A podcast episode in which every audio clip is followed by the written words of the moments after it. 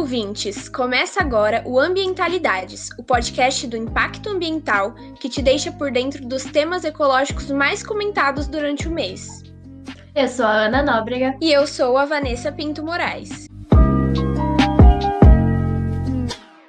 Com a onda de protestos que surgiram nos Estados Unidos por causa do assassinato de George Floyd por um policial branco, o movimento negro ganhou visibilidade.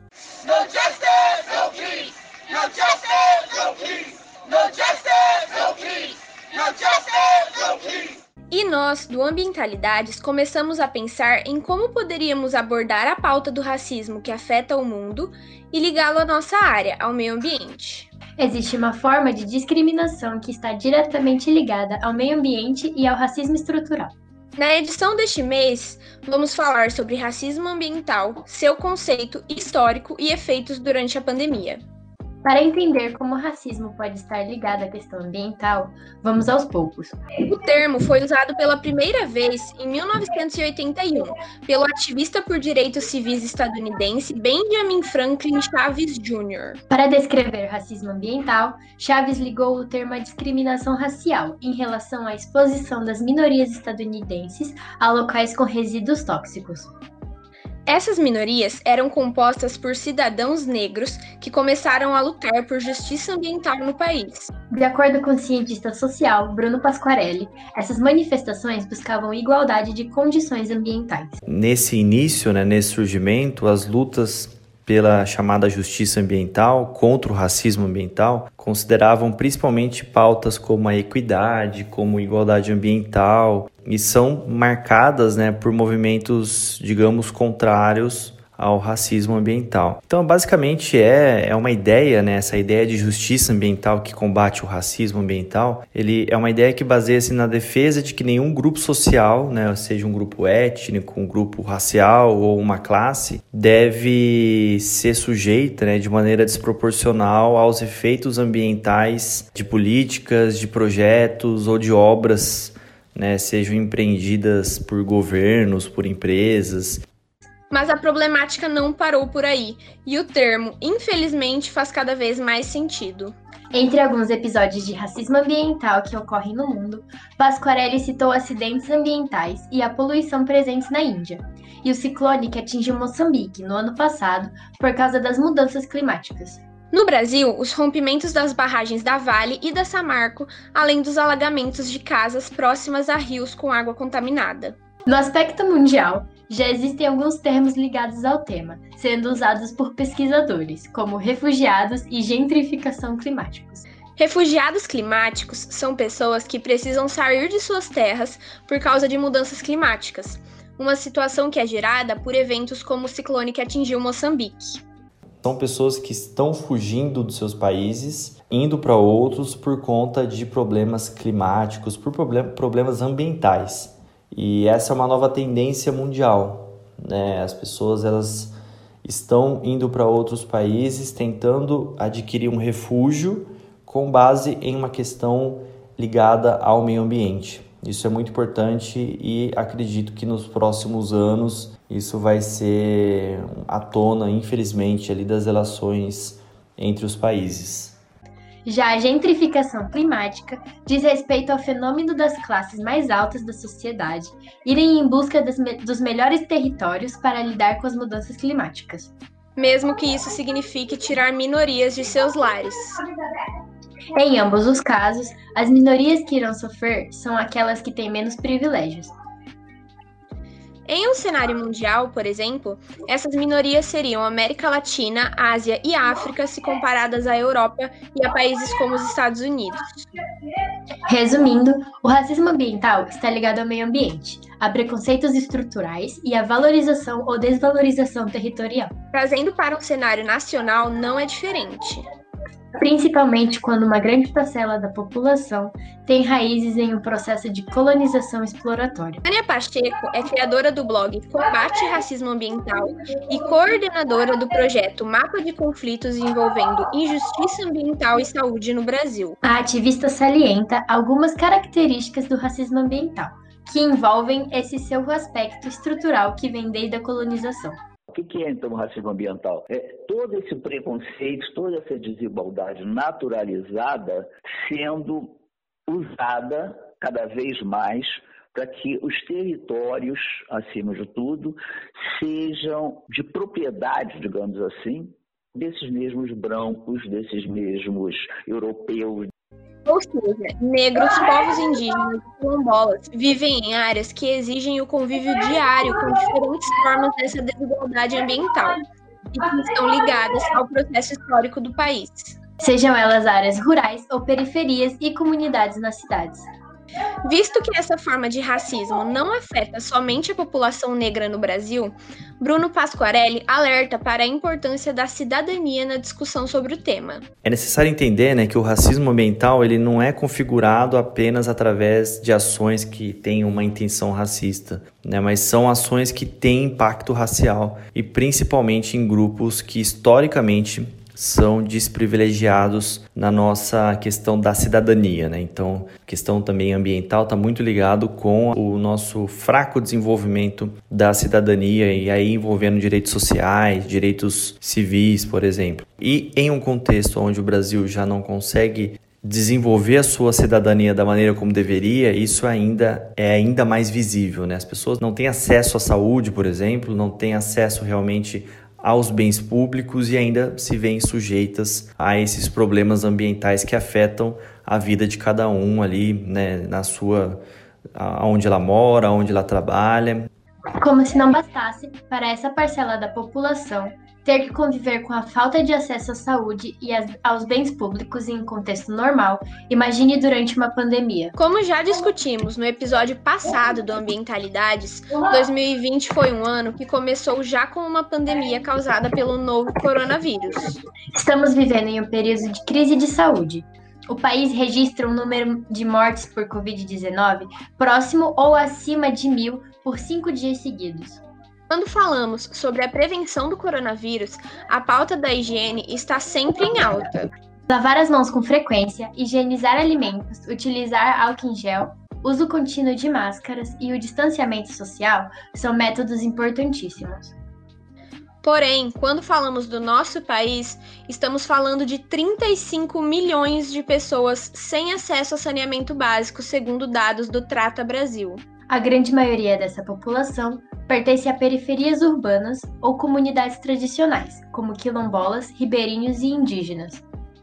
Como um povo que tem acesso à água reduzido e às vezes negado, ou que precisa conviver em espaços pequenos com um grande número de pessoas, consegue se prevenir desse vírus que nos assombra. O saneamento básico é assegurado como um direito de todos e dever do Estado, instituído pela Lei 11.445 e assim conseguimos ver como o racismo ambiental se encontra em nossa sociedade. A pesquisadora Tânia Pacheco nos explica que o termo racismo ambiental é usado para exemplificar como essa discriminação ocorre nos meios ambientais.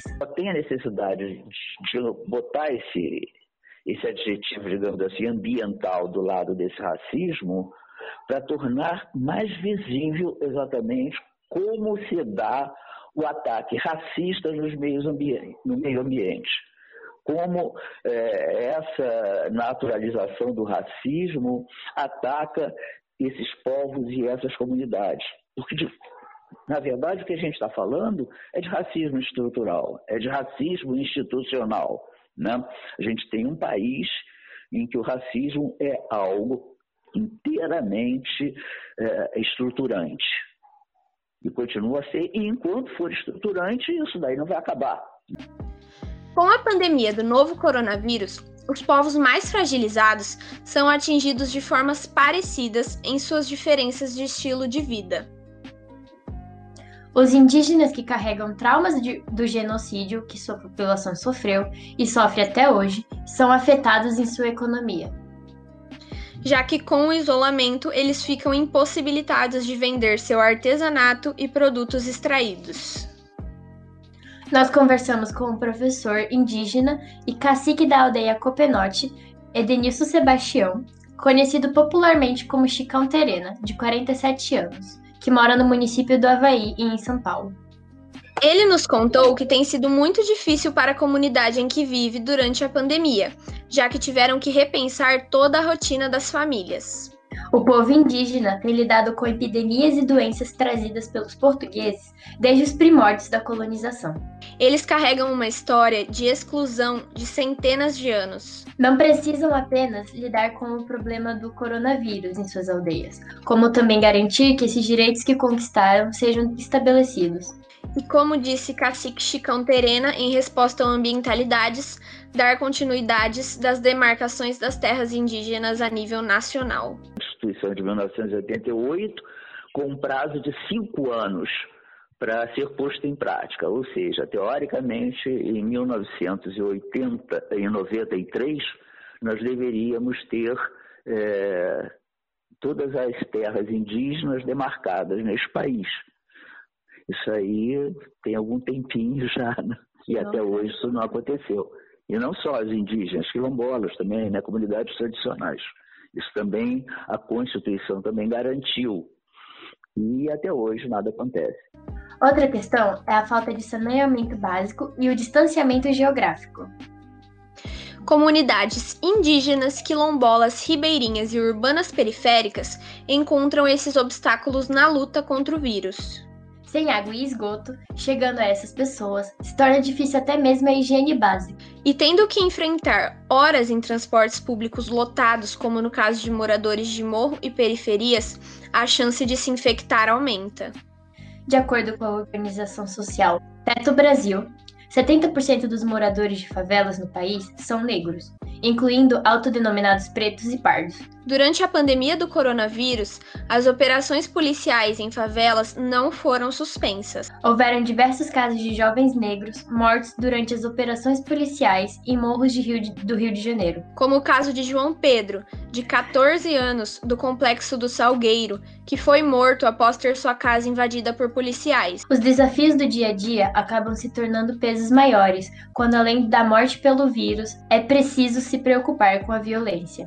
O boletim epidemiológico liberado pelo Ministério da Saúde revela que pessoas pardas e pretas são 37% dos casos de Covid-19 e 45% do número de mortes.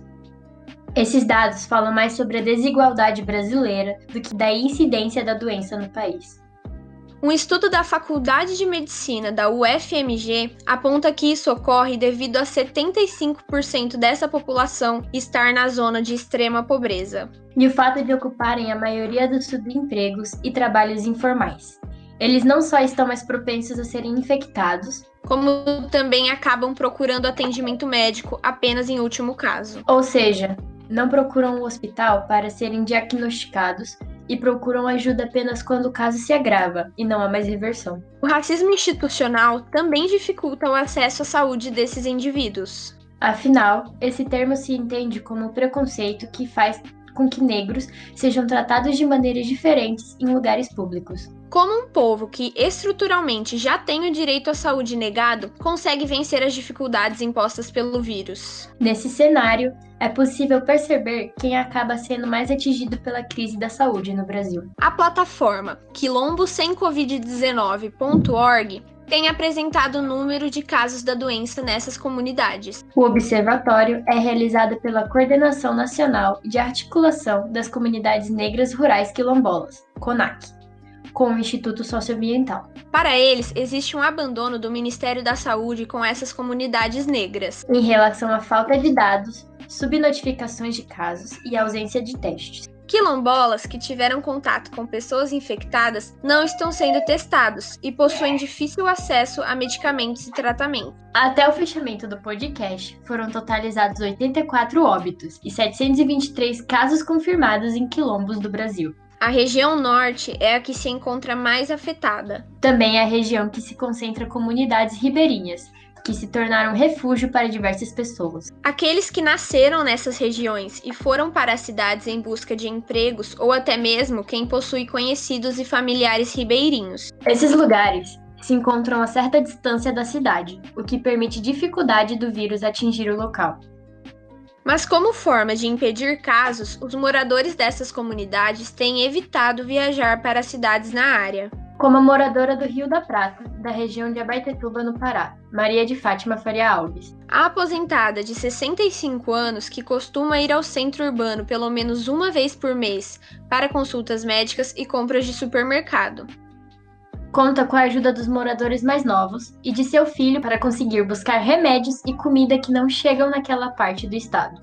Bruno Pasquarelli reafirma a necessidade de regimes que protejam esses povos como no caso do racismo ambiental, né? Então tem comunidades que são mais afetadas, é, seja em questões étnico-raciais, seja, por exemplo, em questões de populações indígenas, quilombolas, que são muito afetadas e não tem política pública efetiva para essas populações. Então eu acredito que existe também uma falta, é, uma boa vontade mesmo governamental de divulgar, porque realmente ele não vem fazendo ações é, de combate a essa justiça, a esse racismo ambiental, melhor dizendo.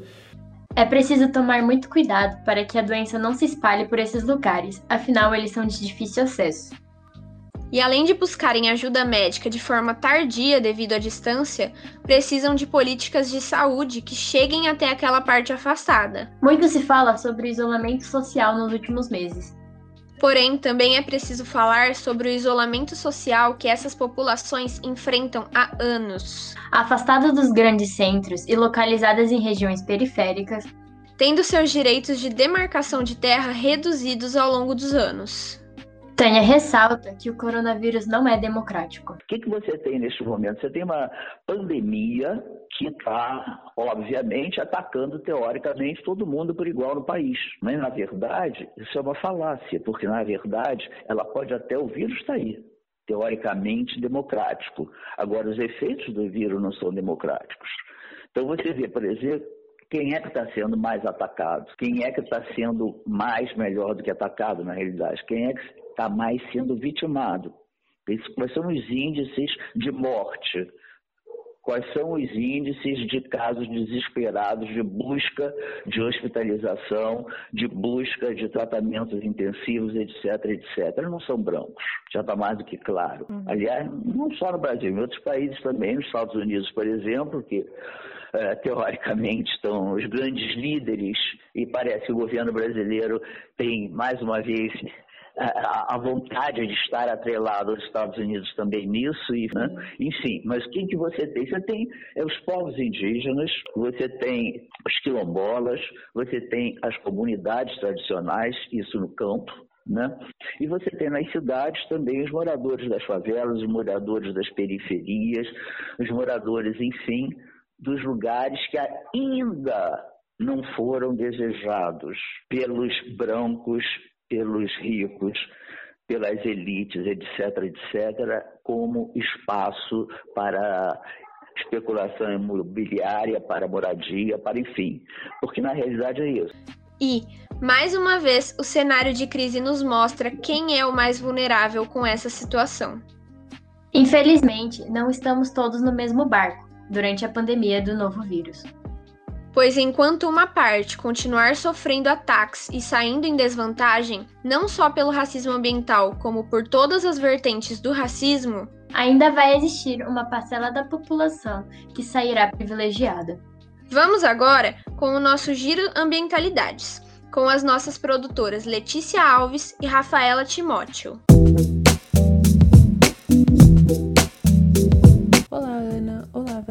Um levantamento feito pelo Instituto IPSOS para o Dia Mundial do Meio Ambiente, no dia 5 de junho, mostrou que para 85% dos brasileiros, problemas como degradação ambiental, poluição, desmatamento e mudanças climáticas são uma séria ameaça à saúde e devem ser tratados como prioridade no plano de recuperação do país pós-pandemia. A pesquisa ouviu participantes de 16 países, sendo mil no Brasil.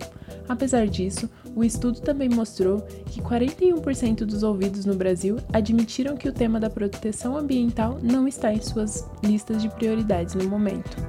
No dia 24 de junho, o Ministério da Agricultura, Pecuária e Abastecimento emitiu um alerta sobre uma nuvem de gafanhotos que estava deixando a Argentina e avançava na direção do Uruguai e do Brasil. Esses gafanhotos não afetam a saúde humana ou de animais, porque se alimentam apenas de material vegetal e não são vetores de nenhum tipo de doença. Porém, a praga rural afeta a atividade agrícola e também a pecuária, porque os insetos se alimentam de recursos usados nessas atividades.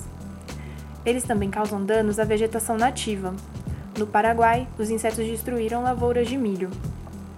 Os motivos da proliferação nas últimas semanas ainda estão sendo estudados por especialistas.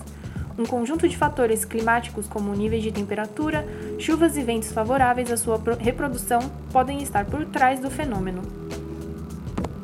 O ministro do Meio Ambiente, Ricardo Salles, se tornou alvo de uma ação na Justiça Federal por omissão de informações sobre áreas embargadas por crimes ambientais.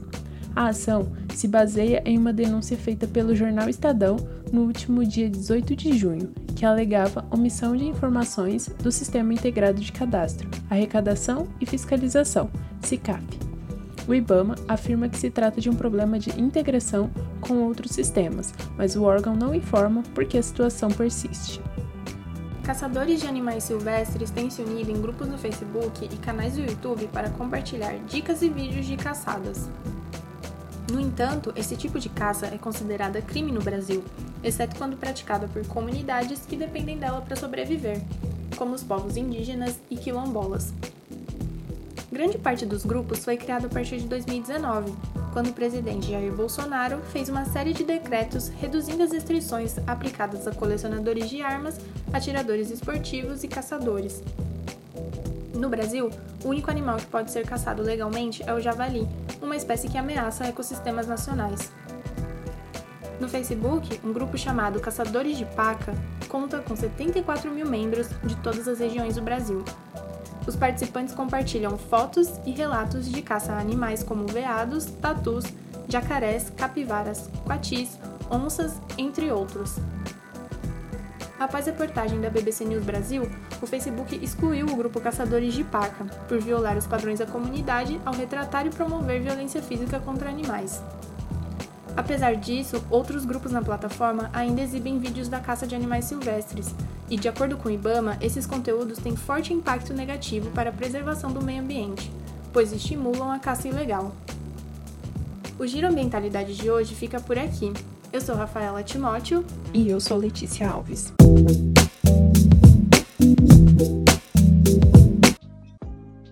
Obrigada, Letícia e Rafaela. Para conhecer mais sobre nossas produções, basta entrar no site www.impactunesp.com.br. Agradecemos a participação de Bruno Pasquarelli, Edenilson Sebastião, Tânia Pacheco e de Maria de Fátima Faria Alves. Esse programa teve áudio de CBS News. Edição de som de Letícia Alves, roteiro Ana Nóbrega e Vanessa Pinto Moraes. Produção Rafaela Timóteo e Letícia Alves. Eu sou Ana Nóbrega. E eu sou Vanessa Pinto Moraes.